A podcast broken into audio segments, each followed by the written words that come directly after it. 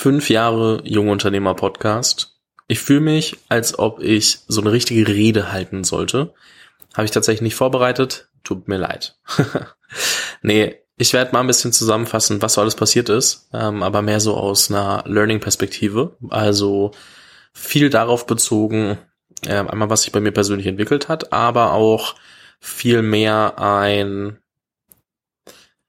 was macht eigentlich gute Gründer aus? Weil wenn ich eine Sache die letzten fünf Jahre gemacht habe, dann mich mit Gründern zu beschäftigen und immer mehr mit Startup-Gründern. Und mir ist aufgefallen, dass viele Dinge oder ein paar Dinge schon exemplarisch sind. Also da ist dann relativ egal, ob jemand eine Firma gebaut hat, die ein paar Millionen Umsatz macht, die ein paar Milliarden bewertet ist oder 100 Milliarden. Da sind schon sehr ähnliche Prinzipien dabei. Und ich wollte jetzt nicht irgendwie so tun, als ob ich da derjenige bin, der alles weiß, aber ich dachte, ich fasse es trotzdem mal zusammen, weil es ja trotzdem sehr interessant ist. Für jeden, der den Podcast gerade zum ersten Mal hört, mein Name ist Fabian, ich bin 24 und ich habe vor fünf Jahren mit einem Podcast angefangen, Oktober 2016, und hatte gar keinen Plan. Ich kam aus, aus dem Abi, habe nach vier Wochen Uni gesagt, mache ich nicht Zumindest nicht das. Habe mich umgeschaut, bin so auf Selbstständigkeit, Unternehmertum gestoßen. Dachte, ich kann nichts und wollte dann irgendwie mit Leuten sprechen, von denen ich lernen kann. Und ähm, habe dann herausgefunden, dass es Podcast gibt. Und dachte, na, das ist doch super. Ich habe eh keine Kohle, irgendwie von A nach B zu fahren. Und äh, bin dann äh, quasi ins Podcast-Business eingestiegen. Problem 2016 war Podcast kein Business. Da gab es gerade die ersten Anfänge in Deutschland. Und ja, so hat ähm, Fabian mit 19 angefangen, einen Podcast zu machen und konnte nicht ahnen, wo das hinführt. Hätte man mir damals angeboten, alles, was ich heute habe, und ähm, so, ich hätte nur einen Handschlag drauf geben müssen. Ich hätte sofort zugesagt, weil ich jetzt nicht für möglich gehalten. Also ich muss eine Sache vorweg sagen. Ich könnte hier hunderten Leuten namentlich danken, ohne die ich auf gar keinen Fall hier wäre. So, das muss man wissen. Ähm, alles, was ich mache, basiert darauf, dass ich von Leuten gelernt habe, dass Leute mich unterstützt haben und nicht darauf, dass ich jetzt irgendwie der coolste Typ bin und äh, alles kann, sondern ich hatte einfach unfassbar hilfreiche Leute um mich herum und bin ihnen auch zutiefst dankbar und habe auch wirklich allen Gästen, ähm, mit denen ich regelmäßig im Austausch stehe, vor allem äh, wirklich auch eine eins zu eins Nachricht geschrieben äh, an dem an dem äh, quasi dem Geburtstag des Podcasts, weil ich das nicht selbstverständlich finde. Und wenn ich dann irgendwie mich hinstelle und so tue, als ob ich alles wüsste und nach außen irgendwie sage, was ich glaube, was gute Gründer ausmacht, dann basiert das immer darauf, dass mir Leute gezeigt haben, wie sie ticken, wer sie sind, wie sie erfolgreich geworden sind und ich das Glück hatte, dann ähm, von den Leuten lernen zu können und das übereinander legen zu können bei all den Leuten, mit denen ich gesprochen habe. Das ist nicht, dass ich jetzt sage, ähm, ich bin der Beste und ich weiß alles. Und wie gesagt, hätte man mir vor fünf Jahren gesagt, was da so alles passiert, hätte ich es nicht für möglich gehalten. Ähm, kurzer Abriss, ich habe in fünf Jahren irgendwie so 300 plus Interviews geführt. Da waren die Gründer dabei von Firmen wie Shopify, Slack, GitHub, ähm, dann irgendwie der Geschäftsführer von Logitech, dann ähm, Gründer aus, aus deutschen Unicorns wie Flixbus, WeFox, inzwischen äh, Chrono24, äh, About You und viele, viele mehr. Trivago darf man nicht vergessen und dann darf man irgendwie nicht vergessen, dass so jemand wie Florian Schwandner mit Runtastic dabei war, ein Paul Ripke, der, ähm, glaube ich, sehr gute Einblicke gegeben hat, wie er tickt. Da ist so, so, so viel passiert und das ist kratzt gerade nur an der Oberfläche. Und ich hätte es nicht für möglich gehalten.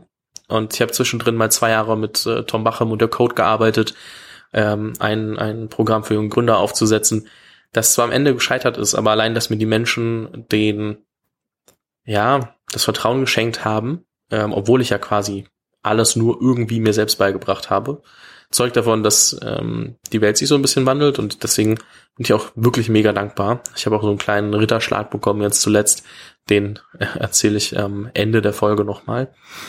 Ja, wie gesagt, fünf Jahre Podcast. Ich hätte auch meinen Master machen können. Ich habe das ja immer so ein bisschen als Selbststudium angeteasert und die Folge ist jetzt nicht meine Masterarbeit, aber ähm, sie soll schon ein bisschen verkörpern, dass ich auch was gelernt habe.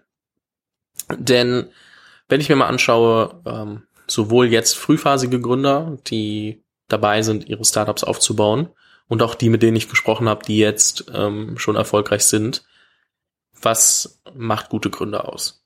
Und ich glaube, das allererste, was man verstehen muss, ist, dass man trotzdem nur mit Wasser kocht. Das klingt super banal, aber egal wie, alle haben sich da hochgekämpft.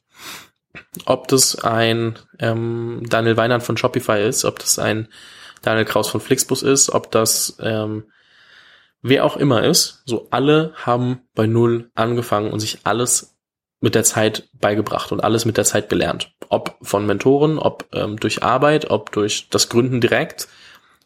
Man kann sich alles beibringen. Und ich glaube, das muss man einmal verstehen nur weil jemand jetzt gerade vielleicht einem fünf Jahre voraus ist, und damit meine ich nicht das Alter, sondern vielleicht fünf Jahre vorher angefangen hat, was zu gründen oder seine Journey zu beginnen, seinen Karriereweg, heißt es nicht, dass man es nicht auch erreichen kann. Man muss halt einfach verstehen, welche Prinzipien dahinter stehen und ähm, was man dafür alles lernen muss und was man bereit sein muss, dafür aufzugeben, zum Teil, äh, beziehungsweise wie man seinen Alltag gestalten muss, um dahin zu kommen. Aber du kannst es auch. Und das finde ich faszinierend, weil das war mir anfangs nicht so bewusst. Aber ich glaube, das muss einmal die Baseline sein. Das zweite muss sein, dass man sich das selbst eben auch zutraut. Dass man so ein gewisses Grundvertrauen entwickelt und sagt, okay, ich habe keine Ahnung, was ich da gerade tue. Ich weiß wirklich nicht, wo das hinführen soll. Und ich glaube auch nicht, dass ich die richtige Person bin irgendwie, weil andere können es bestimmt besser, uns dann trotzdem zu machen. Was zu gründen bedeutet, jeden Tag irgendwie was Neues zu machen, jeden Tag neue Probleme zu lösen, jeden Tag neue Feuer zu löschen und trotzdem irgendwie so einen kühlen Kopf zu bewahren, dass man Team leiten kann, dass man sich weiterentwickelt und trotzdem nicht aufgibt, nur weil man merkt, okay, eigentlich weiß ich noch gar nicht, was ich hier tue. Und das ist verdammt schwer. Das fällt mir auch immer wieder auf. Also einen kühlen Kopf zu bewahren, äh, ja, in den meisten Fällen schon. Aber ich bin da auch schon ein, zwei Mal richtig abgedreht und war so, was soll ich hier machen? Ähm, bin ich wirklich der Richtige dafür? Sollte ich nicht lieber aufhören? Und ähm, das ist mir, äh, glaube ich, öfter als ein, zweimal passiert, aber auch einmal so richtig, zum Beispiel in der Phase von Young Entrepreneurs Program, irgendwie kurz vor Weihnachten. Waren so meine letzten Termine vor Weihnachten und äh, habe ich mich mit Felix Eiser getroffen, ähm, der auch im Podcast mal war. Gründer von Regiohelden damals oder dann schon verkauft, aber ähm, ich hatte mich mit ihm getroffen, hat ihm mein ganz leid geklagt und er war so, du, ganz ehrlich, du machst eh schon so viel mehr richtig als irgendwie 80 Prozent der anderen oder so. Und das war bei mir bei Regiohelden und bei uns allen auch so, dass wir keine Ahnung hatten, was wir da gerade machen, uns halt einfach weitergemacht haben und es irgendwie funktioniert hat.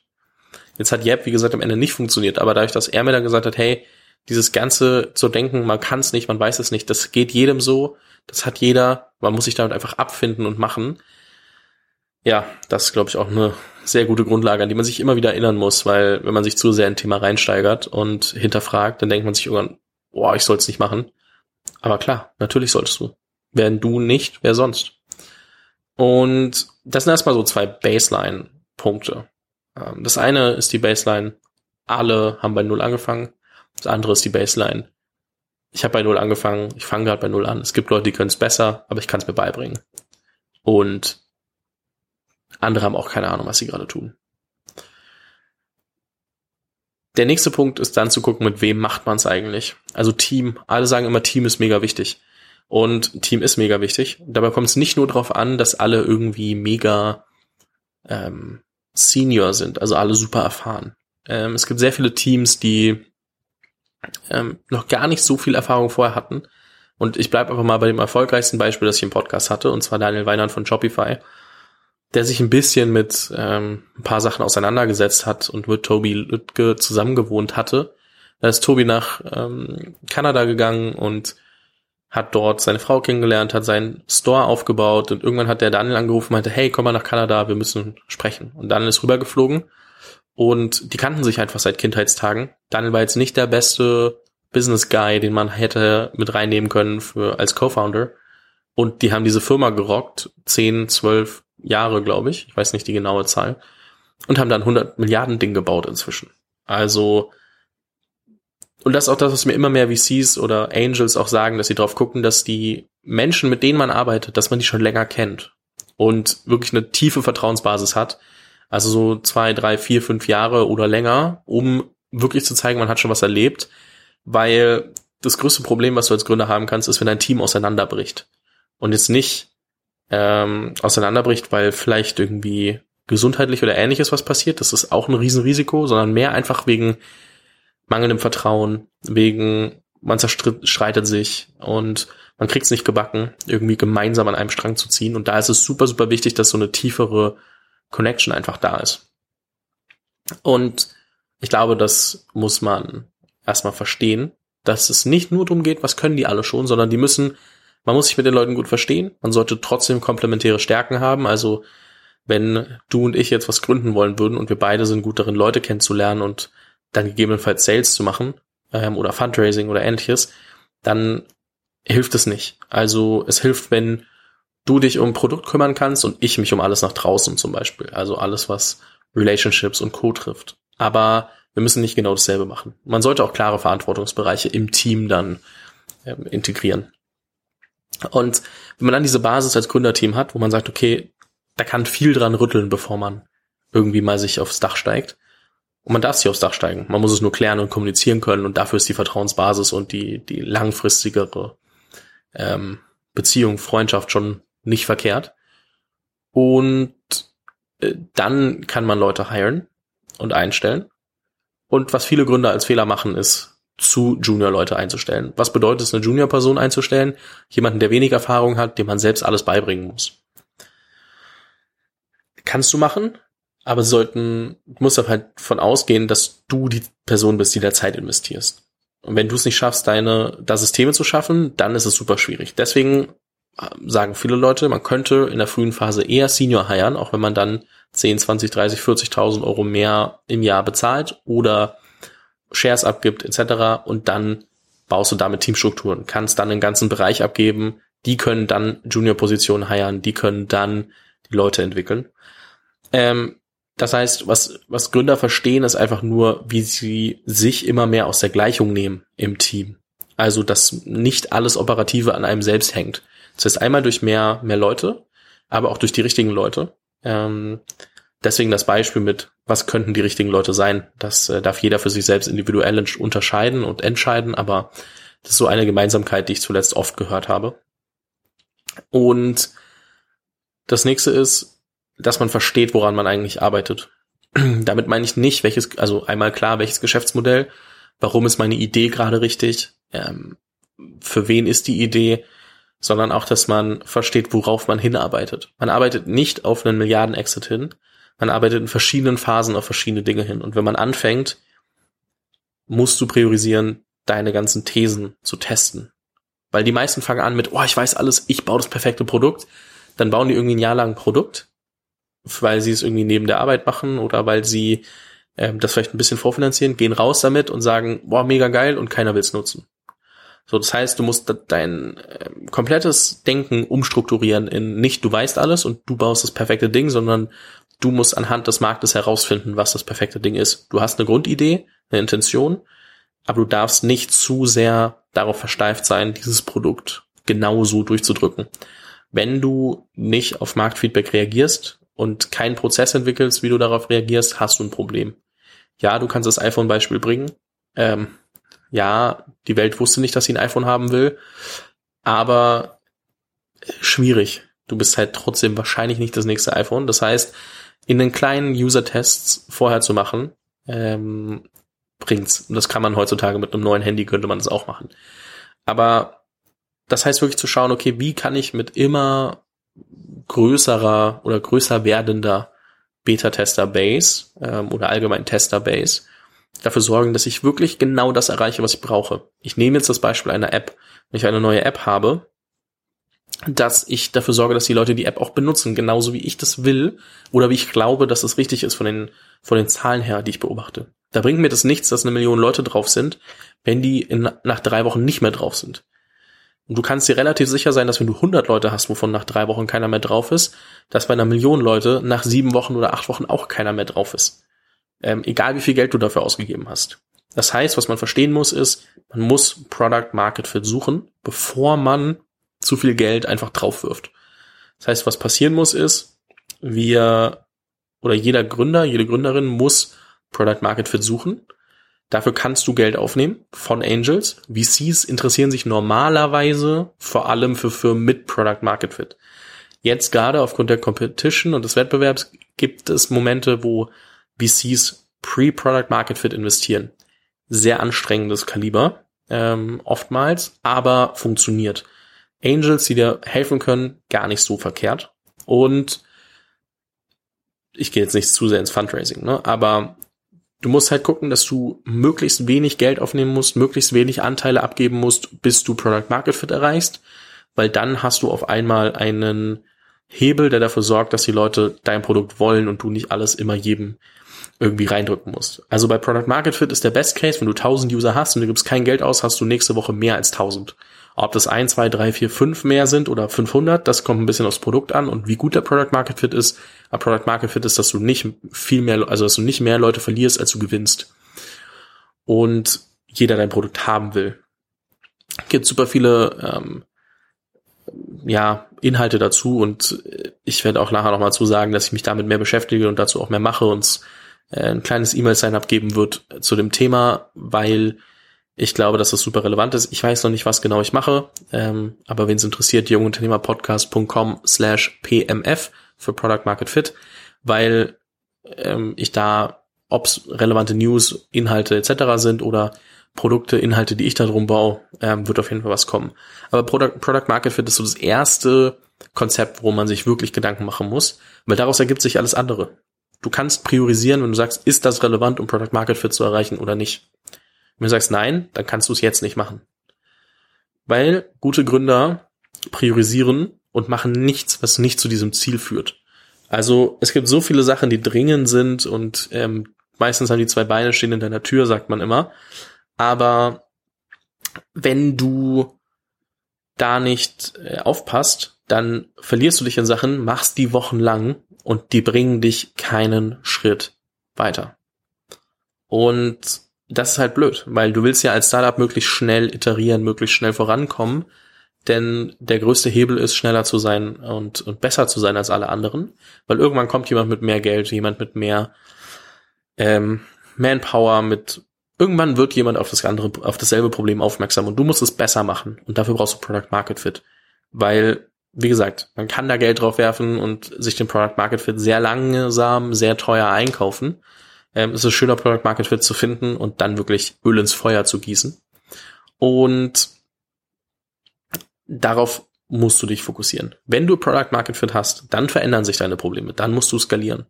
Aber die meisten scheitern daran, überhaupt nach Product Market Fit zu suchen. Das heißt, gute Gründer priorisieren Product Market Fit und ein richtig geiles Produkt. Das heißt nicht das schönste Design, das heißt nicht immer irgendwie nur alles mega fancy und schön und schön fancy für die Presse, sondern das heißt ein gut funktionierendes Produkt, was die Kunden und Konsumenten wollen und die User, je nachdem, was man für ein Produkt baut. Und da musst du dich immer wieder dran erinnern. Dann kommst du irgendwann an einen Punkt, wo du skalieren kannst und dann musst du als Gründer auf jeden Fall verstehen, dass du immer mit der Firma mitwachsen musst.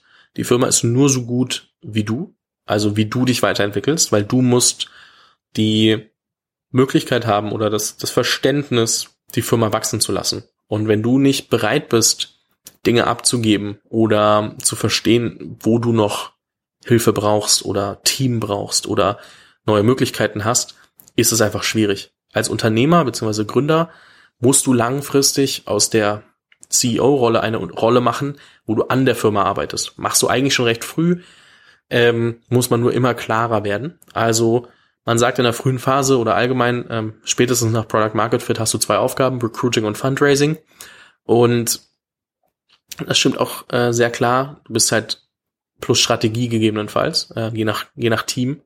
Aber du musst da schon sehr aufpassen, dass du guckst, dass du immer am ja, Puls der Zeit bleibst. Wenn du da den Anschluss verlierst und glaubst, okay, wir haben jetzt ein paar Ergebnisse, darauf können wir uns ausruhen, dann wird dich mit der Zeit jemand einholen. Das heißt, du musst immer auf Trab bleiben, immer schauen, dass du dich mit weiterentwickelst, dass du deine Firma weiterentwickelst auf einer strategischen äh, Ebene, weil es was nicht passieren darf, ist, dass du zu sehr oder dass deine Firma zu sehr abhängig ist von dir, weil das ist immer ein ein Riesenthema. Dann ist ein Punkt, den ich oft sehe oder den ich oft mitbekomme, ist, dass man sich keine Gedanken macht. Also wir gehen davon aus, dass wir ein Startup äh, gründen und hier vor allem uns um Startup-Gründer kümmern äh, und was die ausmacht, dass man sich schon sehr genau Gedanken machen muss, warum will ich welchen Investor dabei haben. Und das heißt nicht nur irgendwie strategische Angels, die Expertise haben oder Expertise eines VCs, sondern auch, ob mir Signaling wichtiger ist als Terms. Es wird in den nächsten Wochen ein Interview kommen, auf das ich mich sehr freue mit jemandem, die einen riesen Exit gemacht haben, eine Milliarde, und einen sehr hohen Founder-Anteil hatten, also selbst noch Shares gehalten haben. Warum? Weil sie ihre Firma so gebaut haben, dass sie die Terms bestimmen konnten.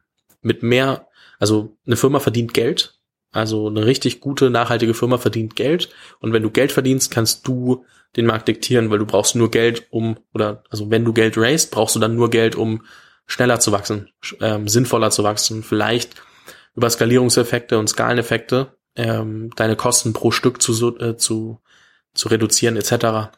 Und eine schlechte Firma verbrennt, äh, eine schlechte Firma ist falsch, ne? aber ähm, wenn du super viel Geld verbrennst und auf den einzelnen Positionen in den einzelnen Produkten ähm, Geld verlierst. Also so ein Amazon verliert bis heute Geld und zahlt sich jetzt nicht mega viel. Da, da, also da gibt's keine große Gewinnmarge. Die wird alles reinvestiert.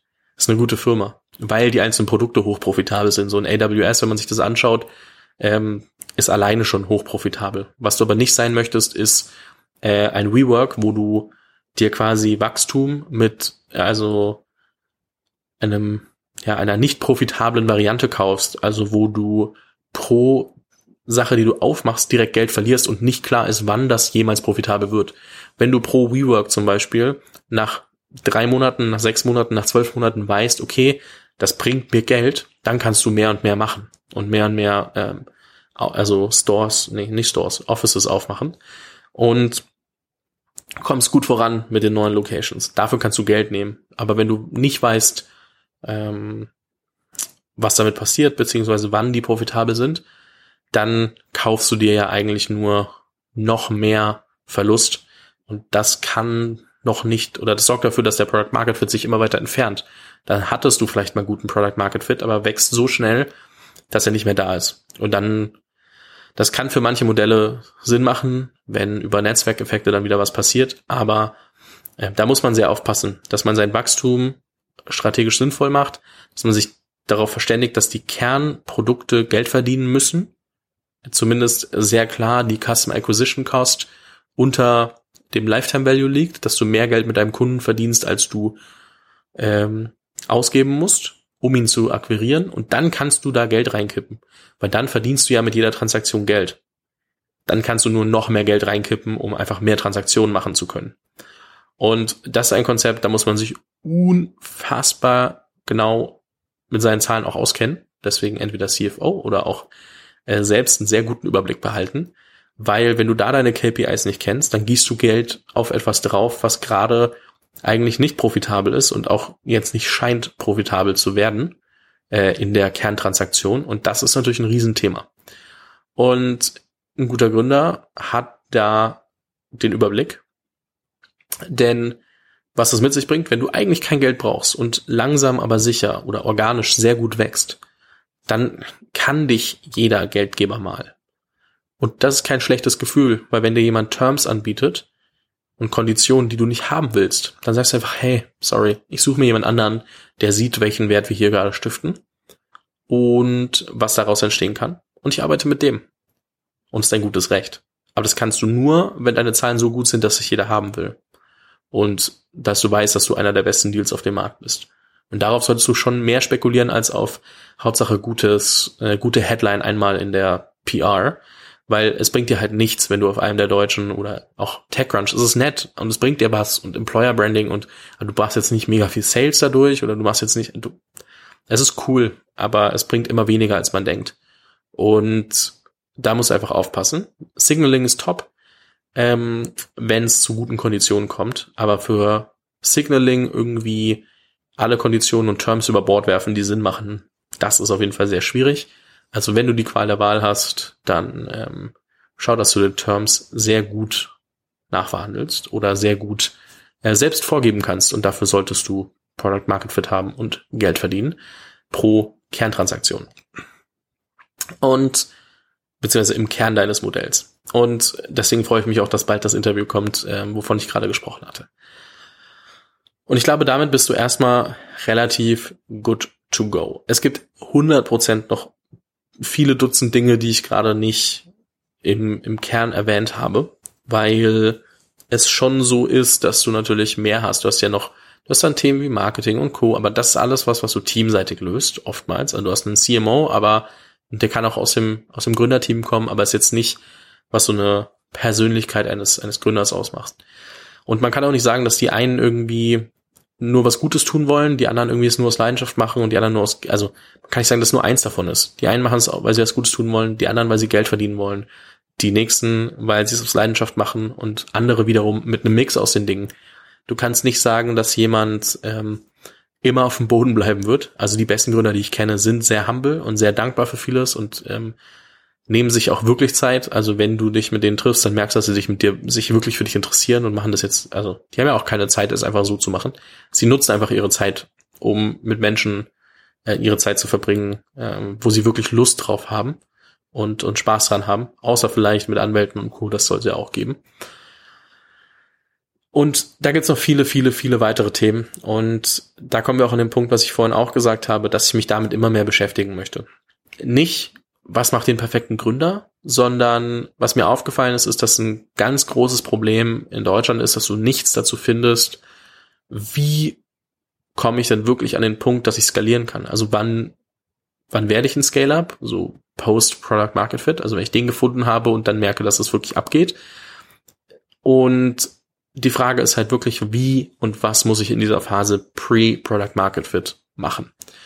Und Darauf werde ich mich hier in dem Podcast auch immer mehr fokussieren. Also die Gespräche, habt ihr ja wahrscheinlich schon gemerkt, sind immer mehr themenspezifischer geworden. Auf Probleme, die als Gründer und Gründerin auftreten. Und diese Probleme werden auch, oder diese thematischen Episoden werden auch weiterhin passieren. Vor allem natürlich mit Gründern, immer wieder vereinzelt mit Leuten, die ähm, nicht unbedingt selbst gerade Gründer sind, aber trotzdem unfassbar viel dazu beitragen können da ja sehr hohen Maßstab inzwischen, wie ich an so eine Folge rangehe. Und ähm, zum Glück kann ich da auch ein bisschen aussuchen, mit wem ich sprechen möchte und mit wem nicht. Und ähm, das nutze ich, um wirklich den, die geilsten Folgen zu produzieren. So wie ich glaube, dass am geilsten ist. Je mehr Feedback ich von euch bekomme, desto besser. Und äh, da hilft LinkedIn, Instagram, E-Mail, alles möglich. Und das werde ich wie gesagt, auch nicht nur als Podcast machen. Aber ich weiß nicht, was ich drum herum baue. Es wird, kann sein, dass es ein Newsletter wird. Es kann sein, dass ich über eine, ein, einen, ein Notion äh, Database nachdenke. Mit den besten Inhalten, mit zum Teil Clips und, und äh, den Sachen, die man von mir auf LinkedIn sieht, nochmal geordnet und thematisch aufgearbeitet und einfach Tipps von Gründern. Ich habe jetzt zum Beispiel zuletzt mal ähm, viele der Interviewgäste angefragt für den einen Tipp für junge oder Early Stage Founder Pre-Product Market Fit und ähm, da wird super viel kommen. Ich kann es aber noch nicht sagen, was und ich würde es auch gerne mit euch bauen, also zu schauen, was braucht ihr eigentlich, was brauchst du eigentlich? Und da würde es mir mega helfen, wenn du einmal auf jungunternehmerpodcast.com slash pmf gehst und mir deine E-Mail da lässt und wir dann gegebenenfalls in den nächsten Wochen mal kurz telefonieren, keine Ahnung, 10, 15 Minuten du mir einmal sagst, hey, das sind meine größten Probleme, um Product Market Fit zu finden. In diesen Themenbereichen habe ich noch Fragen. Und langfristig wird da eine Community kommen. Ich weiß nicht, auf welchem der tausend Tools, die es inzwischen gibt. Es wird ähm, der Content immer weiter zugeschnitten. Vielleicht kommen Guides, vielleicht kommen, vielleicht lade ich jemanden ein und sag, hey du, guck mal, ich weiß, du bist in deiner Firma oder als, als Gründer super gut darin, den Product Development Process abzubilden, kannst du dein Template sharen. Keine Ahnung, für 10 Euro, für 20 Euro, dann sollen die Leute das vielleicht mitverkaufen. Ich weiß es nicht. Ich habe tausend Ideen und ich muss sie jetzt auch ein bisschen sondieren. Ich will es aber auf jeden Fall machen. So, jungunternehmerpodcast.com slash pmf. Eine letzte Sache noch. Ähm, ich habe vorher gesagt, ich habe so einen kleinen Ritterschlag bekommen. Ich bin ähm, zuletzt von äh, einer Headhunterin angeschrieben worden für eine Stelle, ähm, die irgendwie einen, also einen, einen sechsstelligen Betrag als, als äh, Basisgehalt irgendwie hat. Und das jetzt nicht im Sales oder so, sondern irgendwo als äh, rechte Hand eines Vorstands. Fand ich nur ganz interessant. Also ich habe nicht vor, da jetzt zu arbeiten, aber ähm, fünf Jahre Studium, quasi meinen privaten Master gemacht, ähm, kam es vom Timing her sehr gut, weil ich glaube, die Anfrage kam am Donnerstag und am Freitag war quasi Jubiläum. Und das war wirklich so faszinierend, weil ich war da in dem Call einfach nur, weil ich mal Interesse hatte, worüber die so ähm, nachdenken und wie die auf mich gekommen sind. Und dann haben die das so ein bisschen erzählt und ja, auch was das so alles mit sich bringt. Und ich war so, okay, kann man machen. Nicht schlecht. Ähm, ich glaube trotzdem, dass ich mit meinem eigenen Kram besser bedient bin, als jetzt noch irgendwo zu arbeiten. Aber ich fand es faszinierend. Und deswegen ähm, kleiner Ritterschlag, den ich bekommen habe. Wie gesagt, in den nächsten Wochen und Monaten gibt's super viel rund ums Thema, äh, wie findet man Product Market Fit, ähm, auch einfach inhaltlich in den Interviews. Jetzt steht nicht jedes Mal irgendwo dieser Tipp, äh, um Product Market Fit zu finden. Das äh, wird auf jeden Fall nicht passieren. Die Interviews werden sehr ähnlich sein zu dem, was bisher passiert ist in den letzten Monaten. Also ist jetzt nicht so, als ob ich da mich komplett neu erfinde. Ist eigentlich genau das, was ihr zuletzt gehört habt. Ähm, nur, dass ich es inzwischen klarer beschreiben kann. Also auch wenn ich jetzt das, äh, das E-Mail-Sign-up zum dritten Mal erwähne, auch wenn ihr jemanden kennt, der sich in derselben Phase befindet, es wäre unfassbar geil, wenn ihr das mit den Leuten shared. Ähm, danach einfach, weil ich davon unheimlich profitiere, mit möglichst vielen Leuten darüber zu sprechen, zu verstehen, ähm, was eigentlich äh, die größten Probleme sind. Ich sehe viel, ich spreche mit vielen Leuten, aber es kann nicht schaden, dann noch mehr zu bekommen und noch mehr Input zu haben. Und deswegen ähm, wäre es mega.